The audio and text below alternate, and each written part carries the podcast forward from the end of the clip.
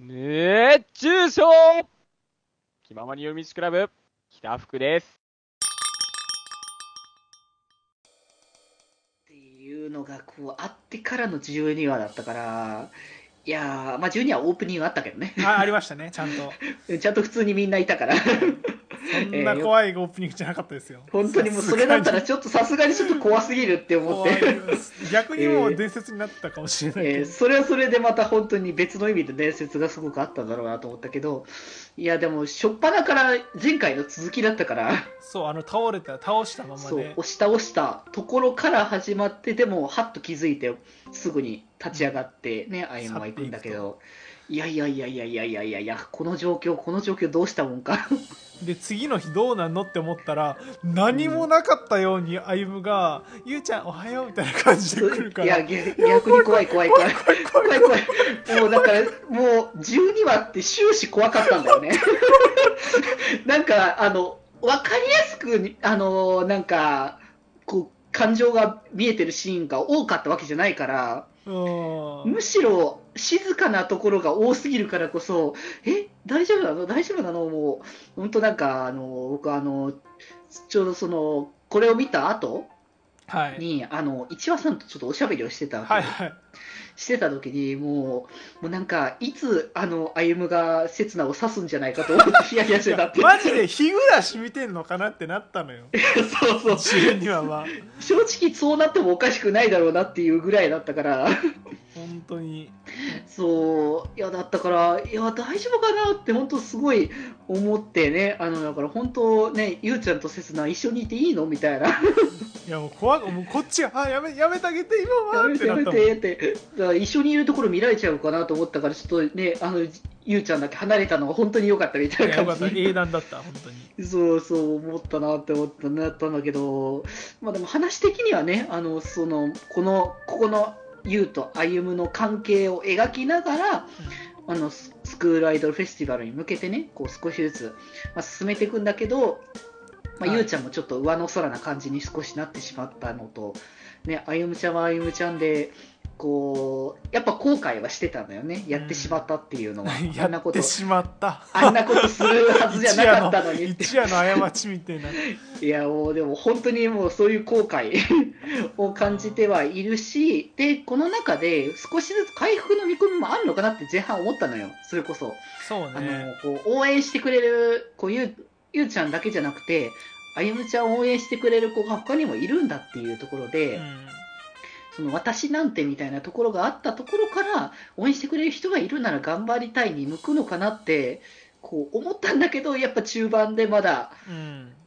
あのちゃんとあのちゃんとした方がいいってもうゆうちゃんはやっぱイケメンだなって本当はつくづく思うんだけど。ゆうちゃんがさ全然あのどう動じないわけじゃないけど割とその歩夢のその揺れ動きに対してなんだろうそこまで動揺してなかったから逆にそれが怖かったよねなんか。そうそうそう。視聴者的にその一緒の気持ちじゃないからゆうちゃんは。そうだからむしろえいいの？いいの？みたいな感じで。そうそうそう。いやーもうそれはちょっと思ったあれはしたけどでもうやっぱそれで、ね、伝えようとしたけどきやっぱり聞きたくないっていう、うん。ちょっとまたこじれちゃったのが続いてうん。っていうのがあってっていうのでね、まあ、前半パートそんな形で終わっていくんだけれども、はい。後半にでもまだそのここの2人の関係性はまだいなんとも言わないけどでもスクールアイドルフェスティバルはもう着々と進んでいってっていう。ところで、まあ、歩夢はどういう方向にこう自分のステージをうん。こう見せたいのかっていうのがまだこう決まらないままでいて、まあ、ゆうちゃんはゆうちゃんでっていうとこういろんなところにてんやわんや動き回ってるっていうところで、はい。うん、どうしようかなっていうところで本当に前日うんにこうそれぞれねこうステージに最後にこう行って、ね、準備をしようっていうところでここで刹那と2人になるっていうね。そうね。ちゃんが。いやー怖かったよ本当に。ここのシーン本当怖かった。怖かった本当に。何もうマジで刹那が刺される可能性もあったからねいや絶対可能性としても間違ったらそれこそ刹那のなんか言葉の選び方次第ではなったなって思あってたからそうそうそうそうそうそう。うん。いやでもそう。でもそこでそのね、えー、刹那がちゃんとそのゆうちゃんがちょっと様子がおかしかったり、もう歩もちょっと、ね、おかしいなっていうのをちゃんとそう察してくれてて、うん。でもその内容を察してるわけじゃなくて、ちょっと陰ってるなっていうとこを察して、で、そこでそのそういう部分をこうやるんじゃなくて、本当にその、こう、思いとか大輔っていう気持ちを、大好きこう、うん。あき 懐かしい人の名前をなんか出された感じもだったけど、大好きですね。はい。うん、っていうのをね、あのこう、こういろいろもやもやしてるともう、それはやっぱまっすぐこう思いを伝えた方がいいですよって、刹那から言い出すっていうところが良かったねっていう刹那本当に、刹那なんかその辺の部分は分かってなくてもいい子だって本当につくづく。いや本当にねいいオタクですようん刹那は本当にそうそう、まっすぐな気持ちを本当に伝えてくれる。だからこそ歩夢も、ゆうちゃんへの思いもちゃんとこう、気持ちを新たにこうすることができるっていう。だからそのアイドルとしての気持ちも、ゆうちゃんへの思いも含めて、両方諦めないでうん。いこうっていうところで、ね、あの自分のステージに向かったらね、はい。素敵なステージを作ってくれてたわけですよね、歩夢ちゃんの、ね、ファンの方々たちが。そうですね。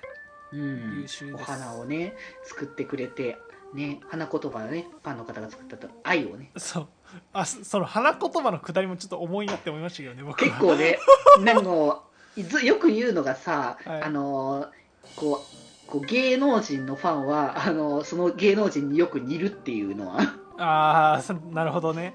そうそう。あそう。そういうことだなっていうのは。それそれを感じたな確かに。そうそう。でゆうちゃんからも花をあげてこれがね変わらないね思いっていう。いやもう重いってだから本当に。もう全体通してそうだけれども、でもその気持ちをね、こう受け取ることができたから、スクールアイドルとしても頑張ろう。そしてまあ、ゆうちゃんともこれからも仲良くと。よかったもいうことに。一見落着したのはよかった本当に。えー本当に。まあ、よりあよより濃密になったのは間違いないけれども、あの幸せなあの解決の方向だったんだろうなっていうところで。二人は幸せなキスをして終了したからもういいんですいやーよかったよ、なんかメリバみたいな感じの展開にならなくてよかったなみたいな、ね このまま2人とも落ちていくみたいな感じの流れにはならなくて、本当によかったっていう。11話で気が気じゃないのをじらされた後でずっとまた不安なこの展開でしたからそうそうそう。そう。ずっと不安でしたけどね、まあ、解決してよかった本当に。静かに本当にもうずっとこう怖さが現れてた回だったけれども、そこでね、改めてこうもう一歩踏み出すことができたというところで、こう1話との完全な対比だねという形での新曲、ね、アワイキングプロミス。はい、場所もね同じでね。そうそうそう。あそこでね、こう、パフォーマンスをもう一回ね、して、新たな本当に一歩をね、こう踏み出すためのうん。楽曲だなっていうところをね、いやーあゆぴょんらしいこの可愛さ全開ですし。そうそうそう。